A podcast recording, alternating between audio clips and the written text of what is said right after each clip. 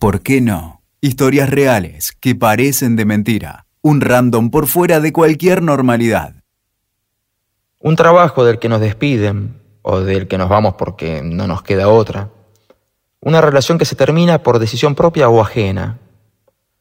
Largar una carrera en el medio, al principio o al final casi, porque no es lo nuestro.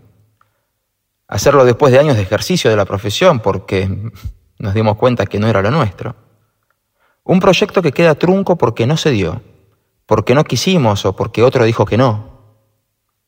La perfección, la necesidad de que todo salga como debe salir, la necesidad de cumplir con mandatos, sean reales o imaginarios, nos genera una mochila de adoquines que ninguna cervical emocional pueda aguantar sin reventar.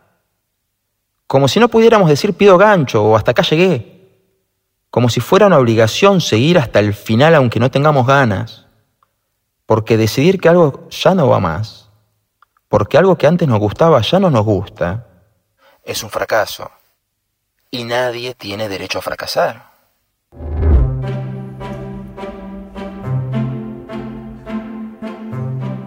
Estuve en la búsqueda de la mejor anécdota personal para ilustrar este podcast con algo de empatía autorreferencial, pero es tan difícil encontrar un ejemplo de fracaso que supere a otro.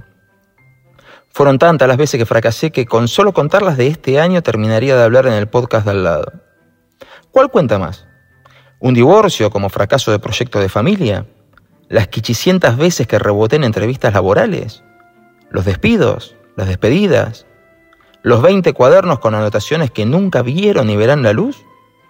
¿Todas las veces que tuve que ver felicitaciones a terceros por trabajos de mi autoría hurtados descaradamente? ¿La cantidad de oportunidades que perdí por llegar tarde o no enterarme? ¿Cuando conseguí laburo en el programa televisivo en el que siempre quise estar y lo levantaron a los seis meses? ¿Cuenta la cantidad de veces que fui malinterpretado?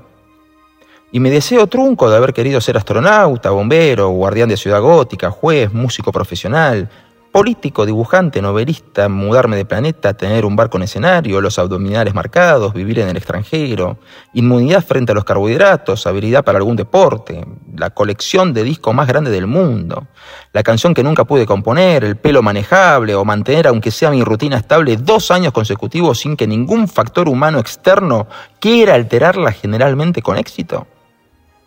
Realmente fue difícil encontrar un ejemplo ilustrativo dado que me encontré con una incógnita que bloqueó todo. ¿A qué llamamos fracaso? De mis fracasados años de fracasado estudiante, recuerdo uno de los primeros fallos que me marcaron a fuego. Era sobre el divorcio, cuando la Corte Suprema habilitó a que Juan Bautista Sejian y Alicia Curiba pudieran casarse. Entre los votos de la Corte estaba el del ministro Petraki, que en un acto de lucidez y empatía admirable dijo que cualquier ciudadano puede ejercer un derecho, fracasar en su intento y volver a realizarlo. Uno cree que el mundo se mueve lento en cambios sociales, pero en la Argentina de hace treinta y pico de años, los ciudadanos no podían volver a casarse y sus hijos vivían en un limbo extramatrimonial. Obviamente el doctor Petraki marcaba que era injusto que ese derecho a reintentar corriera para cualquier acto menos para el matrimonio, pero el concepto pasado en limpio, ese concepto en sí, ¡ay, qué concepto, por Dios! Un sonido de cornetas que anticipaba la apertura de los cielos, mientras un coro de ángeles hacía descender una plancha de oro gigante en cuyas letras talladas se podía vislumbrar una frase que encandilaba y... Ok, bueno, el concepto, ese concepto, derecho a fracasar. Te fue mal en un trabajo, fracasaste, pero nadie te va a obligar a que nunca más puedas trabajar, ¿no? Diste mal una materia, fracasaste, ok. ¿Qué hacemos? ¿Largamos la carrera? ¿Te rompieron el corazón o fuiste vos el que se dio cuenta que no daba para más? ¿Vamos al templo y tomamos los hábitos? ¿Cuántas veces fracasamos? Pero principalmente, ¿qué es esa cosa a la que llamamos fracaso y por qué le damos el peso inmenso que tiene para nosotros.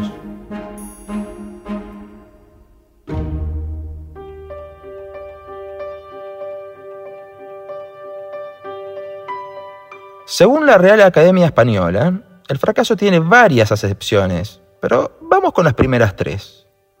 Primera, malogro. Resultado adverso de una empresa o negocio. Segunda. Suceso lastimoso, inopinado y funesto. Tercera. Caída o ruina de algo con estrépito y rompimiento. Por tradición, la principal definición es la primera, la que más se usa, o la que más debería usarse, o la que más se usaba cuando se incorporó al diccionario. O sea que un fracaso es un resultado adverso de algo que queríamos hacer. Quisimos, no pasó, punto. Sinónimo de hoy no, ole, ¿qué se le va a hacer? Volé mañana, pucha, seguí participando. Pero por un extraño mecanismo de autoflagelación, en algún momento de la historia decidimos que el fracaso sean las otras dos acepciones juntas. Fracasé en un suceso lastimoso, funesto, que me volteó y me dejó en la ruina estrepitosamente. Y agrego, para siempre. ¿Es para tanto? Pregunto en serio. ¿Es para tanto? Hay una base que puede remontarse a nuestra educación. Y no me refiero a los docentes, ni a los contenidos de las materias, sino a la reacción de nuestros adultos durante el periodo lectivo. Hay padres y padres, todos lo sabemos. Están los que consideran que aprobar con lo justo es motivo de castigo por falta de esfuerzo, y están los que se conforman con que sus hijos entiendan la relación entre una acción y su consecuencia. Y yo fui un pésimo alumno. Pésimo, pésimo, pésimo. Para que dimensionen lo que les digo, a lo largo de la secundaria me presenté en 26 mesas de exámenes. Sí, 26. Por poco no me llevaba las materias de mis compañeros. Les dije que era realmente pésimo, ¿no? Y mierda que entendía el concepto de conexión entre una acción y sus consecuencias. Sin embargo, veía que algunos de mis compañeros, con mejores notas que yo, sufrían, y mucho, eso de no tener aún mejores notas. Ni que hablar de irse a diciembre, lo cual ya era tomado como un fracaso en sus acepciones 2 y 3. ¿Nos vemos en marzo? Sí, en el patíbulo. Luego, sobre esos cimientos se construyen las columnas que son la mirada del otro, el exitismo y sus infinitos universos de variables. Hay exitismo de versiones de fanáticos deportivos, esas de las que todos conocemos o somos parte. Once jugadores ganan un partido y ganamos todos. Si pierden, perdieron ellos, pero sufrimos nosotros. En esa pluralización, el fracaso no es compartido. Nosotros nos comemos las gastadas o no tenemos aguante por culpa de esos fracasados como si hubiéramos jugado nosotros, como si estuviéramos en condiciones de jugar nosotros, como si estuviéramos en condiciones de decir algo sobre el desempeño de tipos que no nos deben absolutamente nada, porque sus triunfos y sus fracasos son de ellos.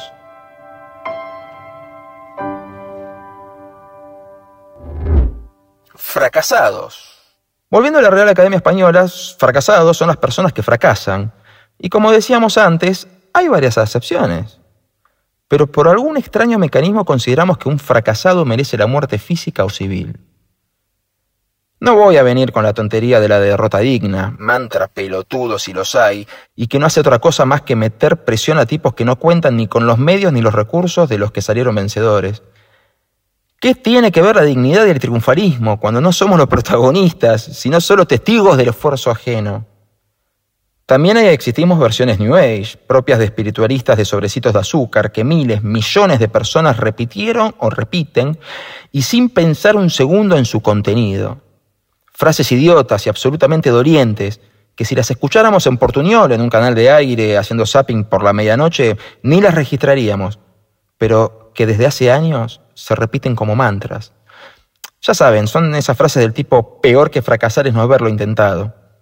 Bueno, si intentas trepar en la concagua sin entrenamiento previo, probablemente tu fracaso implique una muerte segura. Pero qué importante es haberlo intentado. Es obvio que si fracasamos en algo es porque hubo un intento previo. Pero no siempre es peor. Porque fracasar en algo para lo cual sabíamos que no estábamos preparados no es un signo de inteligencia. Sigue siendo nuestro derecho, obvio, pero qué manera tan masoquista de ejercerlo. Pero los ejemplos de seres de luz que tiran postas siguen desparramados y sin saber siquiera de dónde provienen. A veces me quedo pensando casi al borde del accidente cerebrovascular, ¿qué es lo que pasa por la cabeza de personas que se nos acercan y ante un planteo Como si nada, nos disparan un si lo soñás es posible. Y no sé, he soñado tantas cosas que desafían cualquier ley de la naturaleza que no sé si lo sueño y es posible básicamente porque lo soñé. Y mejor ni hablar del si sucede conviene. Bueno, sí, hablemos. Dale, hablemos. Exitismo puro. No fracasaste ni aún fracasando. Sí, claro, si sucede conviene. Salvo que el tumor sea terminal, ¿no? ¿Qué aprendizaje obtuvo el paciente que espera la parca? ¿Que es el campeón de los fracasados porque lo que le sucedió no le convino? No jodamos, si sucede, sucedió y con eso tenemos que trabajar y no siempre conviene. No sé si se dan una idea de la presión disfrazada de incienso que se recibe con cada una de estas frases. No todo lo que sucede nos conviene, nadie está obligado a intentar nada y no todo lo que soñás o decías es posible. Incluso, si hay una frase realmente vieja, es que hay que tener cuidado con lo que se desea porque puede hacerse realidad. Algo que en El viejo y la muerte, Esopo nos dejó bien en claro hace unos 2500 años más o menos. ¿Realmente estamos preparados para que se nos cumplan todos los deseos? No digo alguno, digo todos juntos. Es como que te regalen el título de medicina sin haber cursado una sola materia. Serás médico, pero ¿de qué carajo te sirve? De lo único que sí podemos saber que es algo absoluto es que fracasar es humano. Tan humano que tenemos derecho a fracasar. Y si queremos intentarlo de nuevo, solo si queremos, podemos hacerlo. Porque el verdadero motor de cualquier rueda es la libertad. Esa que nos permite decidir intentar de nuevo, cambiar de rumbo, quedarnos quietitos hasta que pase el temporal externo o interior, o lo que se nos cante hacer mientras nos jodamos a terceros. Esos pequeños fracasos, en su primera acepción, son los que nos hacen aprender y hacer las cosas de mejor manera. Y para intentarlo de nuevo, primero tuve que haber fracasado. Imaginemos que nos dicen que no podemos volver a buscar un trabajo porque nos fue mal en el anterior, o que no podemos tener citas porque terminamos una relación. El fracaso, estimados, no es una condena a cadena perpetua. Es tan solo eso, un fracaso, un fallido que nos abre miles de caminos, de los cuales uno es reintentarlo, otro es abandonar cualquier reintento, y si estamos felices con cualquiera de las opciones o todas las demás opciones que vengan, todas son correctas. O no, ya se verá. Hay fracasos por factores externos. Está claro, ¿no? ¿Qué culpa podemos tener nosotros como para llegar a autoflagelarnos? Quisiste abrir un comercio y te agarró una pandemia. Es tu culpa. Tenías un empleo y un tipo al que nunca le caíste bien te baja sin motivos. ¿Alguien puede venir a decir que no va más para vos fracasado? Si se cruzan con alguien así, que les diga eso, lamentablemente abundan tipos de esta clase, de esta naturaleza, rajen, salgan corriendo para otro lado. Ese tipo de personas no es feliz con su propio progreso, sino que tan solo se contenta con que al de al lado le vaya peor que a él y su nada misma. Y aquí es donde ocurre la magia. Si yo intenté algo y fracasé, y el de al lado no quiso hacer algo de su vida, pero está feliz con mi caída, nosotros habremos fracasado en un intento. Pero él está a la espera de que al llegar a la meta final de su existencia no califique ni para una anotación al margen del balance. No sé ustedes, pero en mi escala de valores, el verdadero respeto a ese regalo que es la vida no pasa por cuidar el cuerpo como si fuera un templo, ni por ser agradecidos por otro día que se nos regala, el verdadero respeto es ser, existir, algo que solo podemos hacer si otros registran que existimos. El verdadero respeto es que cuando no estemos más, alguien se pregunte qué pasó. O que, aunque nadie sepa quién sos, al menos una persona esté mejor por las acciones que llevas a cabo. Básicamente que trasciendas positivamente el plano biológico de nacer, crecer, morir eso lo hacen también los vegetales y nadie los aplaude ni los insulta. Trascender positivamente no es fama, que se puede conseguir de formas nefastas también. ¿eh? Trascender positivamente, en cambio, es caminar y dejar huellas para que alguien sepa que pasaste por este mundo. Que cuando estemos muertos sea sinónimo de que estuvimos vivos. Que cuando ya no estemos, después del llanto y la bronca, alguien quiera imitarnos. En el vasto universo de los fracasos los hay por errores propios. Me tira pata, lo arruiné, me equivoqué. ¿Cuál es el problema? Si el error generó daños materiales, se repararán. Si no se pueden reparar, se compensarán. Y si el error generó daños emocionales, siempre se puede pedir perdón. Lo que ocurra después, lamentablemente, ya no depende de nosotros. Pero sí, también tenemos derecho a equivocarnos. ¿Por qué? Porque una equivocación nunca es adrede, siempre es involuntaria. Ahí también hay que tener cuidado con el peso de las palabras, ya que nadie persiste en un error. No, ni siquiera en las relaciones humanas. Es fácil decir, otra vez tropecé con la misma piedra. Tan fácil que en realidad descargarnos la responsabilidad de que no hubo factores externos, quizás, que no hubo encanto o que el otro era un psicópata. Tenemos derecho a equivocarnos tantas veces como posibilidades existan, pero por si no quedó claro, repito, equivocarnos como igual hacer algo por error, sin querer, sin saber que estábamos haciendo algo mal. Ahora, si el error es exactamente el mismo, no hubo equivocación. Hacer algo mal a propósito, voluntariamente, no es un error. Y el único que nunca se equivoca es el que se queda quietito, parasitando, recibiendo el pan que es la vida sin un puto diente para masticarlo. Quien persiste en intentar siempre el mismo camino que lleva al mismo resultado penoso, no se equivoca. Es un masoquista. O un político, todo depende de a quién le vayan a echar la culpa.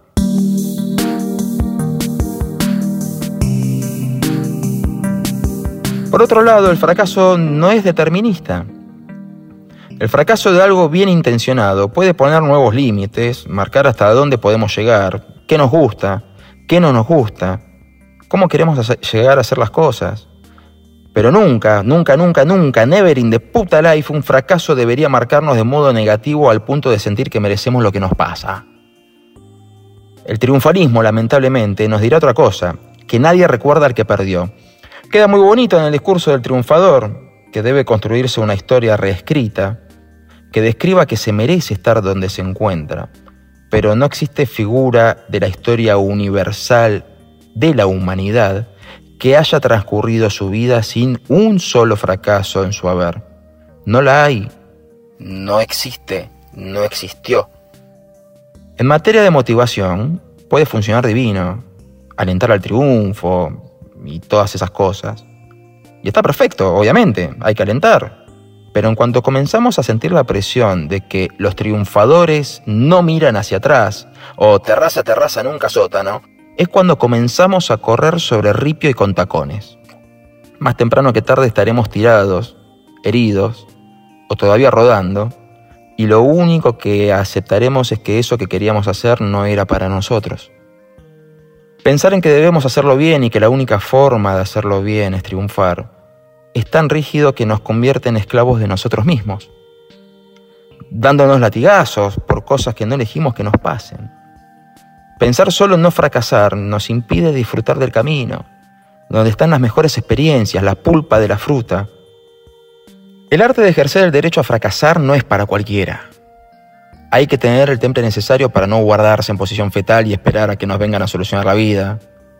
Y sobre todo hay que tener mucho, pero mucho coraje para aquellos fracasos que nos llevan a cambiar de opinión. Otro derecho que pareciera ser un delito en una sociedad saturada de sujetos que les gusta jugar a ser detectives privados. Esos que te recuerdan que en el otoño de 1997 opinabas distinto sobre un tema. Amigos, si este año seguís pensando absolutamente lo mismo y con idéntica intensidad sobre absolutamente todos los temas que pensabas hace un lustro o una década, permitime decirte que estás en el mismo camino que el sujeto ese que mencioné como anotación marginal en el balance de la vida. No estás viviendo, hermano. No te estás permitiendo conocer el mundo que te rodea. No hablo de conservadurismo. Hablo de evolución personal. Cambiar de opinión es un derecho Proba. Total, si te equivocaste, puedes volver atrás en tu opinión. Y de última, también tenés otro derecho. Fracasado.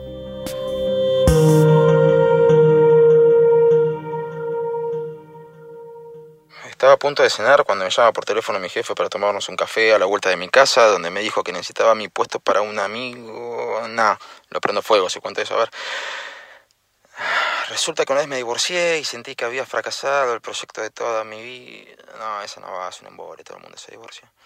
Tenía 10 años cuando me desafiaron a saltar una escalera de cemento con la bici, algo que en el hospital mientras iban por el octavo punto de sutura me di cuenta que debería haberlo pensado más.